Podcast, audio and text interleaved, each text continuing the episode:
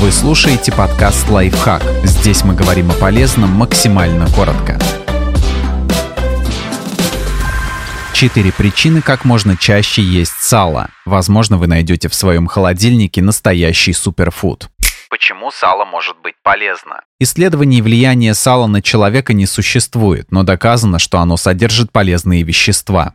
Можно укрепить сосуды и снизить холестерин. В 100 граммах сала содержится 71,4 грамма жиров, из которых 21,4 грамма вредных насыщенных и 71 миллиграмм холестерина. Но еще больше там хороших ненасыщенных, таких как линолевая, арахидоновая и другие кислоты. Линолевая кислота играет особую роль в работе сердца, а также снижает холестерин. Она необходима для профилактики кардиологических нарушений и болезней сосудов. Можно улучшить работу мозга и мышц.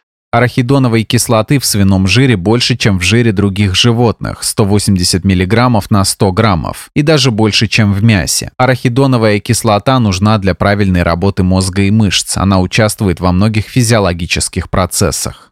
Можно получить витамины. В сале есть витамины А, D, Е, В3 и микроэлементы, например, цинк, железо, медь и фосфор. Не то чтобы этот продукт полностью покрывал потребности организма, но он может быть дополнением к обычному питанию. Можно вылечить инфекции дыхательных путей. У этого метода нет научных доказательств, но в народной медицине часто советуют добавлять топленое сало в еду или напитки, а также мазать им пятки, чтобы справиться с кашлем и простудой. Правда, целебными свойствами наделяют только внутренний жир, а не подкожный. Сколько сала можно есть без вреда для здоровья? Ответить точно на этот вопрос не получится, потому что нет исследований на эту тему. Но некоторые врачи советуют один кусочек весом до 12 граммов на завтрак. Поскольку единого мнения нет, можно ориентироваться на свой рацион и калорийность, чтобы не переедать.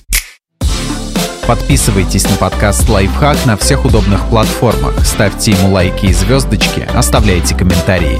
Услышимся!